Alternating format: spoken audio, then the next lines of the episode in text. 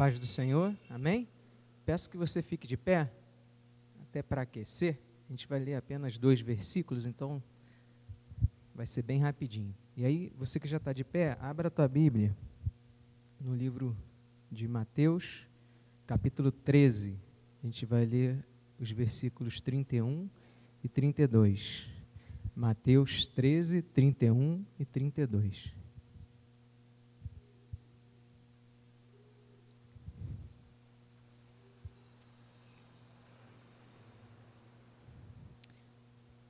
Título, né, o subtítulo é a parábola do grão de mostarda. A gente também encontra essa parábola em Marcos 4, 30, 32 e Lucas 13, 18 e 19. Mas a gente vai ler a, a, a, em Mateus 13, 31 e 32. Amém? Encontraram?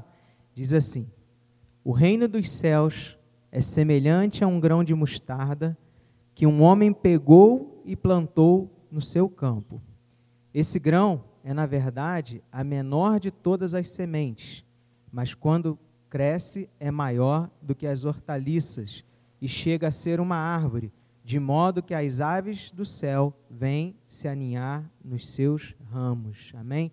Palavras do nosso Senhor Jesus. Feche os seus olhos. Deus amado e querido, glorificado, Pai, seja o teu santo nome, Pai.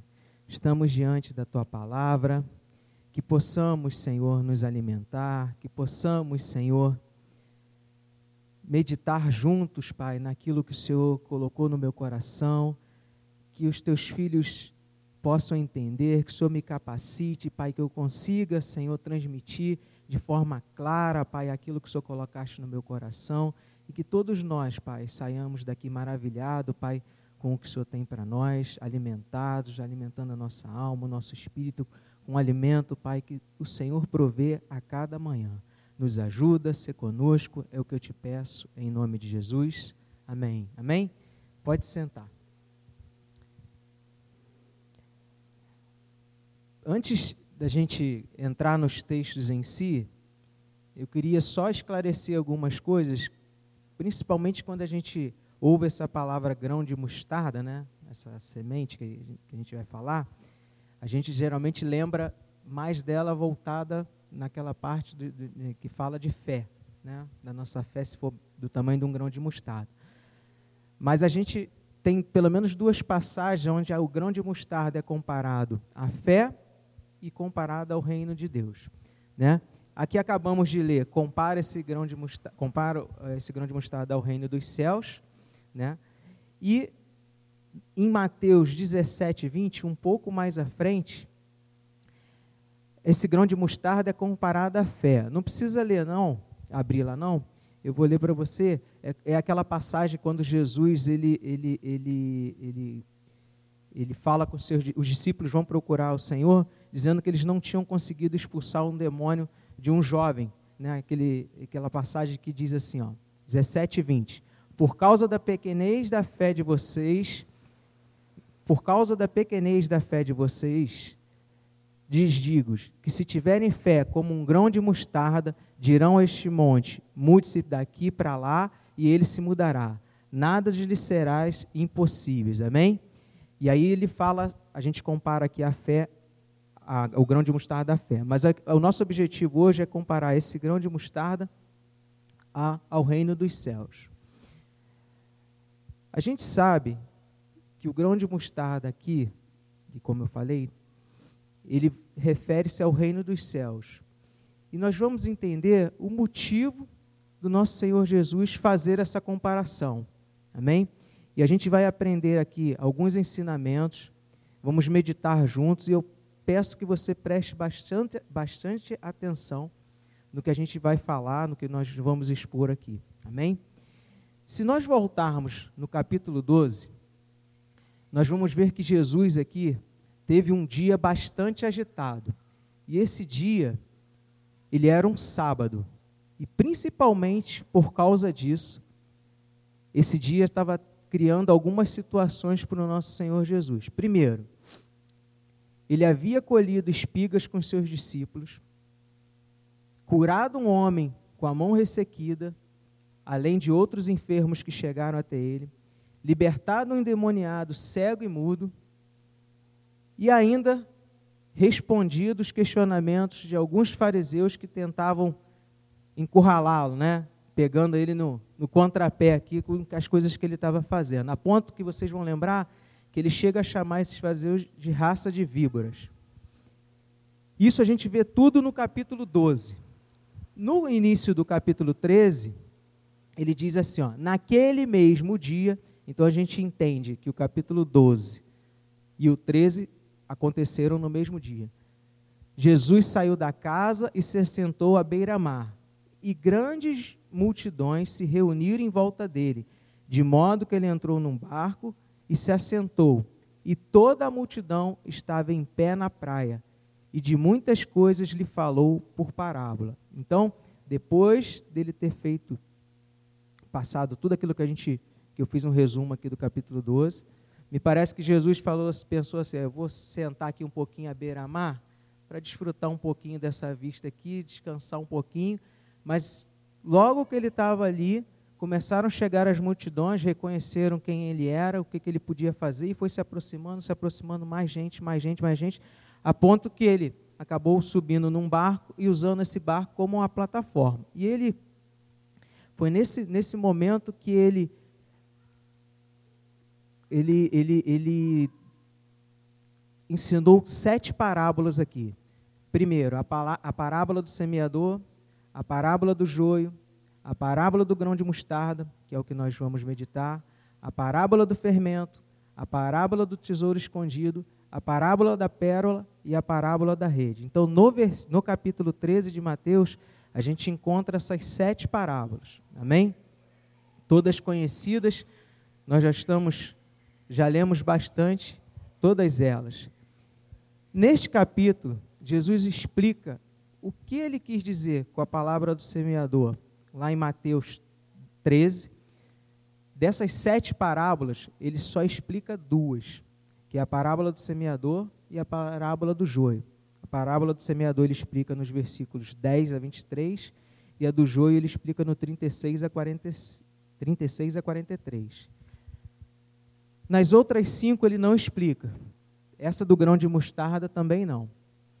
Mas a parábola do grão de mostarda, ela tem relação com as duas primeiras, porque ela faz menção a três figuras aqui. Primeiro, um homem, que a gente entende que simboliza Cristo aqui, um campo, que simboliza o mundo, e a semente, que simboliza a palavra, que fala de Cristo e do seu reino. Amém? Volta lá no versículo 31 que a gente acabou de ler, que a gente vai meditar agora nesses dois versículos.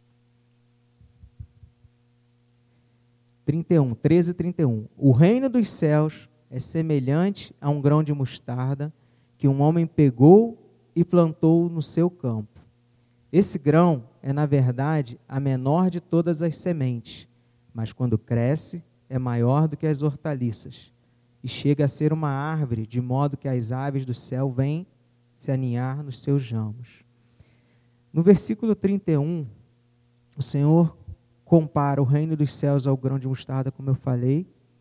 E eu não sei se vocês, se todos aqui conhecem ou já viram um grão de mostarda. Ele é pequenininho, parece uma redondinha, ele parece a cabeça de um alfinete. É uma semente bem pequena, né? E quando Jesus faz essa comparação, parece que ele quer nos mostrar pelo menos duas, duas coisas aqui. Primeiro, que o movimento que estava se iniciando com Jesus e os doze discípulos, que a gente, a gente depois vocês leem lá no, no capítulo 12, ele parece pequeno, ele começa pequeno, parece essa sementinha, mas a gente sabe que depois ele se tornou grande. E nós sabemos que a igreja do Senhor, ela naquele momento de incertezas, perseguições, ela mesmo assim, ela foi crescendo, ganhando forças e ao longo dos anos chegando ao tamanho que a gente vê hoje. E vale a pena lembrar que a semente, ela para ela crescer, ela precisa o quê? Ela precisa ser enterrada, ficar ali no, no solo, no escuro, na umidade, né? Ela apodrece para que ela venha a vencer toda aquela, germinar, vencer todo o peso do solo que está sobre ela, até ela conseguir despontar, pelo menos uma pontinha vai pegar a luz do sol, e aí ela começa a ganhar energia, né? E ela vai aprofundando as raízes e vai crescendo, crescendo, crescendo, crescendo.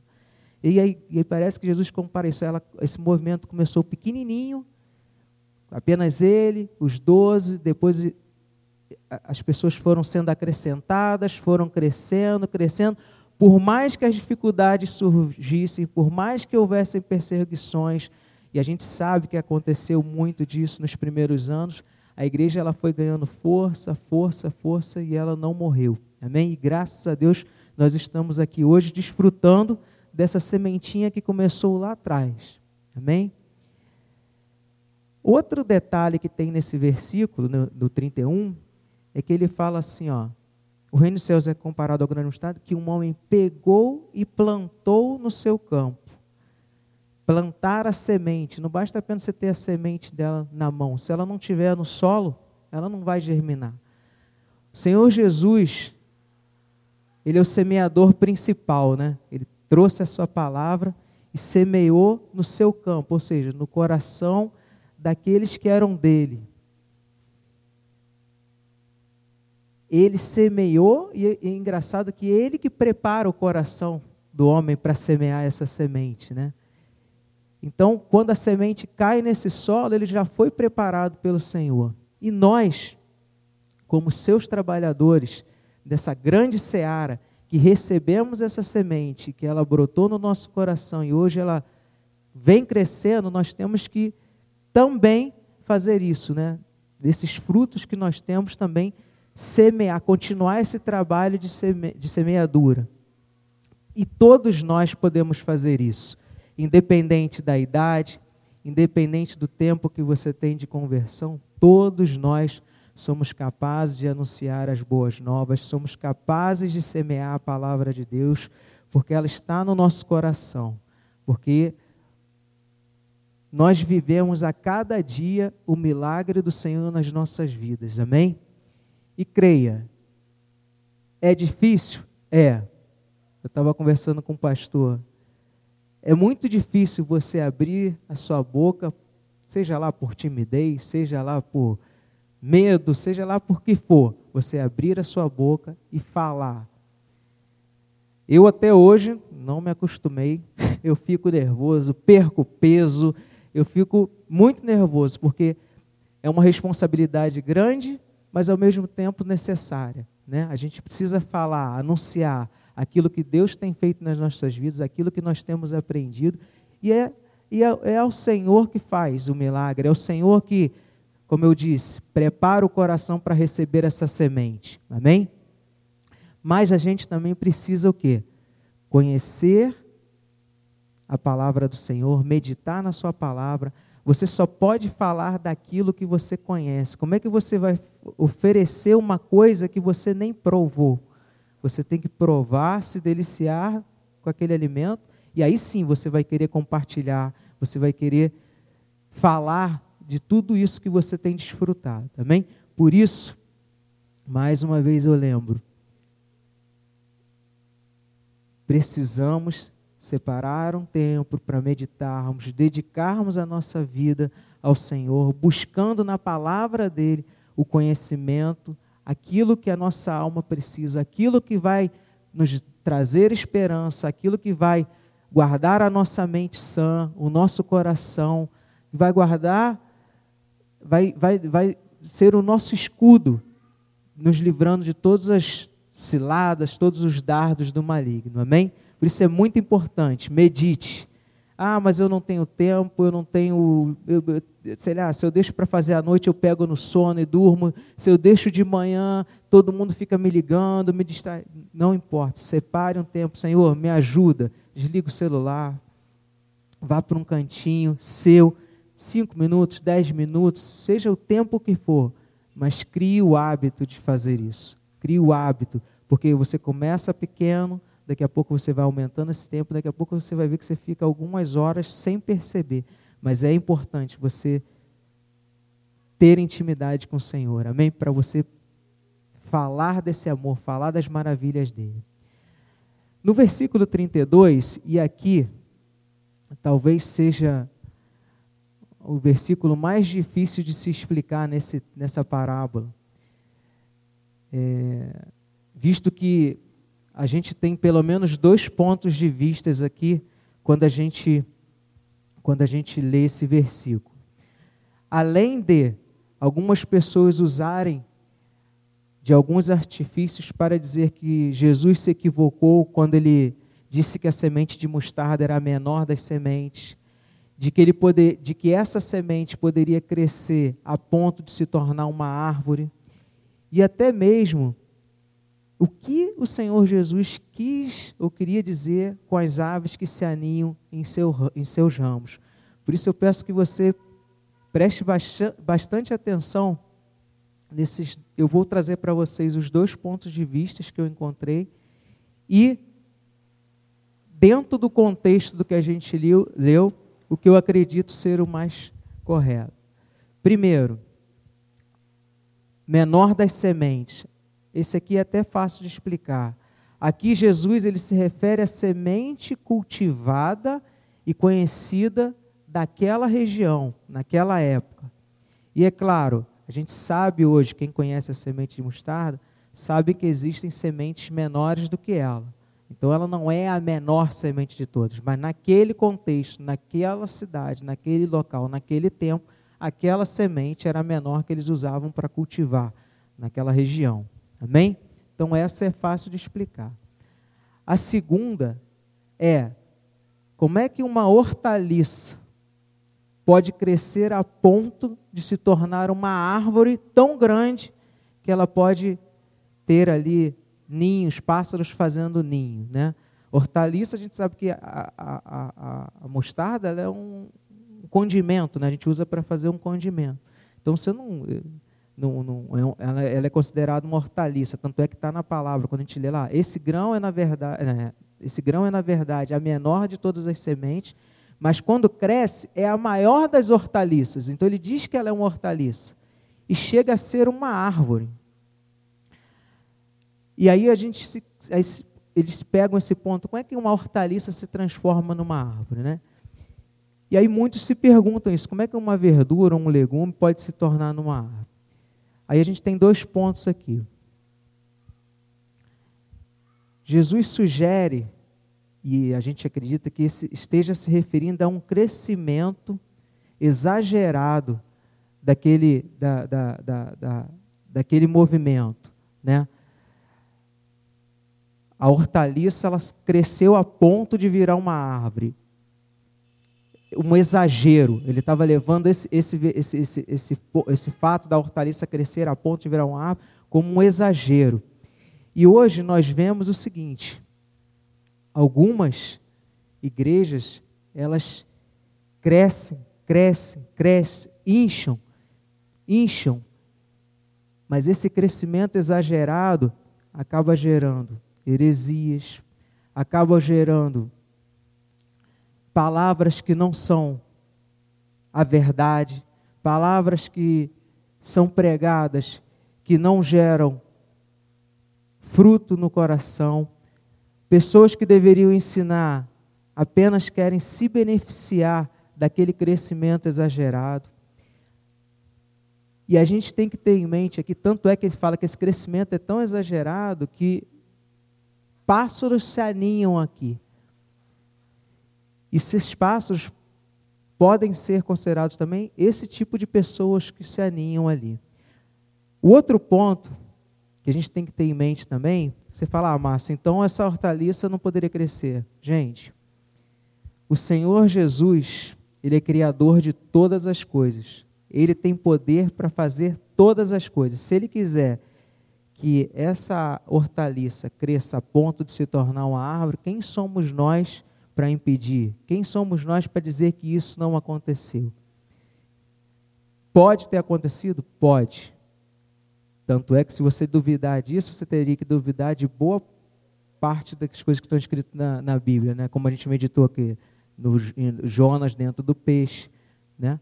Mas não, A gente serve a um Deus que é criador de todas as coisas, um Deus poderoso e capaz de sim transformar uma hortaliça numa árvore a ponto de ela abrigar pássaros, a ponto de você poder se proteger do sol debaixo dela. Amém? Então, esses dois pontos de vista. O terceiro, falando já dos, dos pássaros, né, desse aninhar de pássaros, e aqui eu acho que, que esse ponto é, é, é mais complicado de explicar, porque o que, que essas árvores representam? O que, que elas têm, têm ali a, a nos ensinar? Essas árvores representam, primeiro, aqueles que encontram abrigo, segurança, alimento, a ponto de se sentirem tão seguros ali que fazem o seu ninho para criar, formarem as suas famílias ali. Certo de que esses ramos são fortes para sustentar o ninho, são ramos que vão proteger, as folhagens vão proteger eles da chuva, do sol, que eles estão, que essas aves estão no lugar seguro, no melhor lugar que elas podem estar. Essas aves, a gente sabe que elas acabam coletando aquelas sementes, comendo daquelas sementes, e elas levam essas sementes para outros lugares distantes, fazendo assim que, que outras árvores iguais a essa cresçam em lugares diferentes. Esse é um ponto de vista.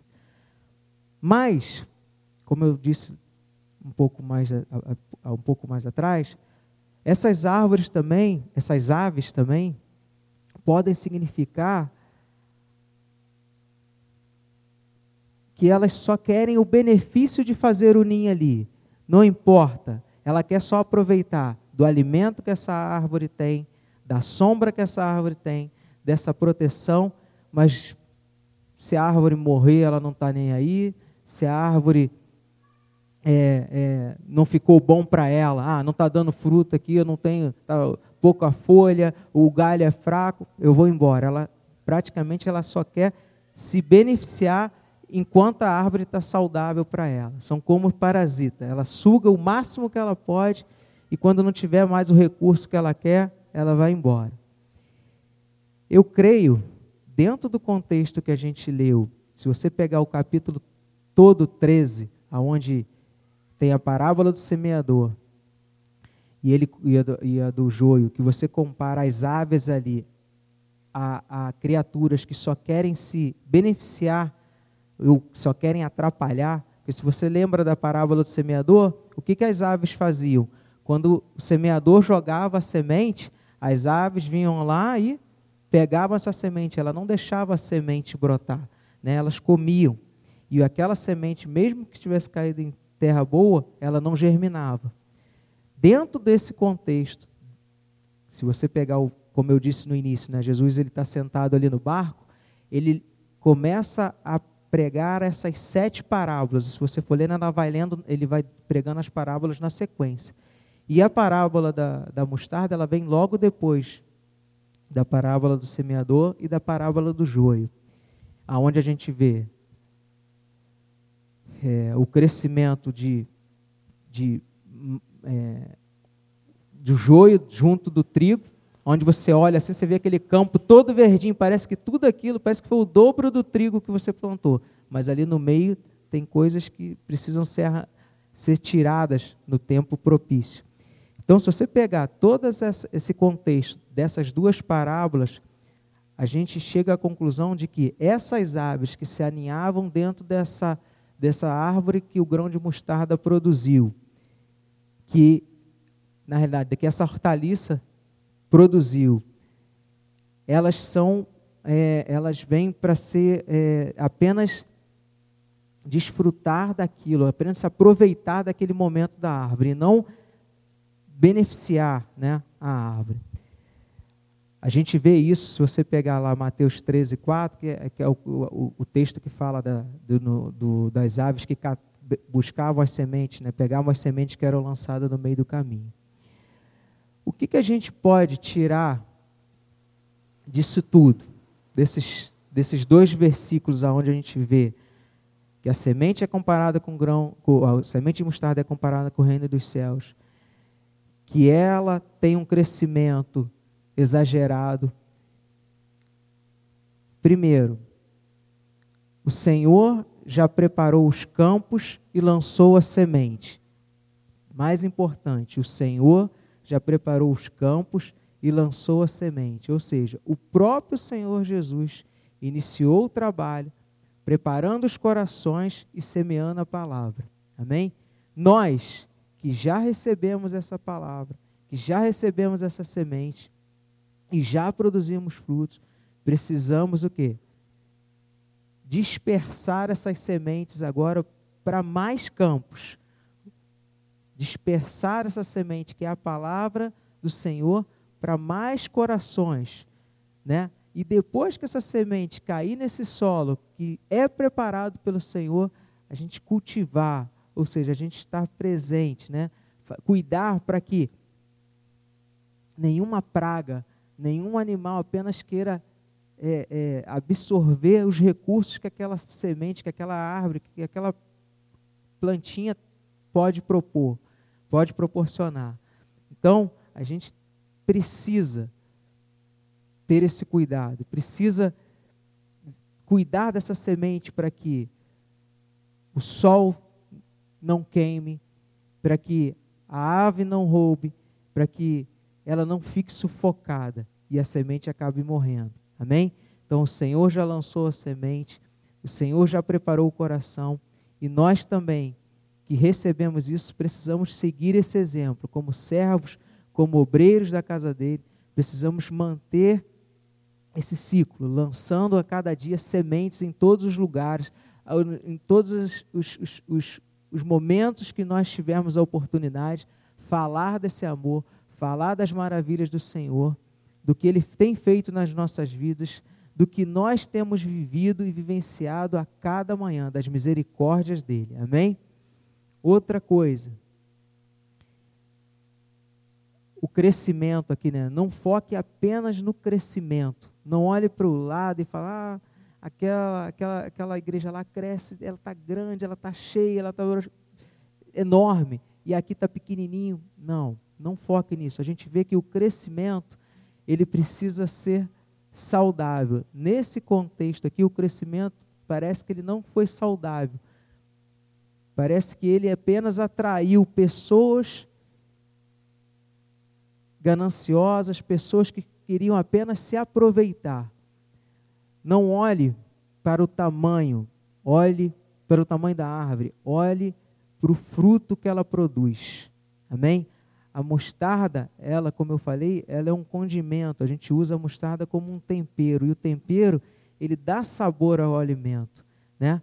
Ele dá sabor ao alimento. E nós precisamos ser sal e luz para esse mundo. O que, os frutos que nós precisamos produzir precisa ser saborosos, precisa ser atrativos para que pessoas possam é, é, ser alimentadas por isso. Amém?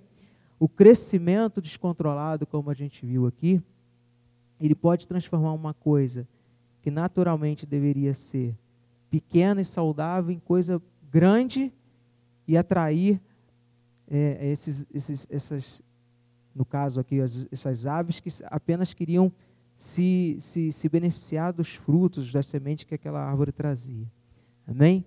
O importante é nós, independente aqui de qual, de qual dessas visões você entende, entende como correta, o importante é o seguinte: nós precisamos a cada dia buscar crescer em conhecimento, buscar crescer em sabedoria, buscar crescimento no Senhor Jesus. Só assim nós poderemos ter palavras que vão confortar o coração do aflito, aflito, palavras que vão trazer esperança a um coração que já está desesperado, palavras que vão trazer alegria a um coração triste, que o Senhor possa nos usar sempre, todos os dias, a cada manhã, e para isso nós precisamos nos preparar, nos alimentando da palavra, nos alimentando dessa, de, de tudo aquilo que Ele deixou nas Suas Escrituras, deixou na Sua palavra, a cada manhã nós precisamos buscar esse entendimento. O crescimento é Ele que vai proporcionar, é Ele que vai saber. Você é um tipo de, de hortaliça, você vai crescer até esse ponto. Você é outro tipo de hortaliça, então você vai crescer até esse ponto. Não olhe para o tamanho, não olhe para a quantidade, olhe para o fruto. O fruto é saudável, o fruto é saboroso, o fruto ele, ele, ele, ele alimenta.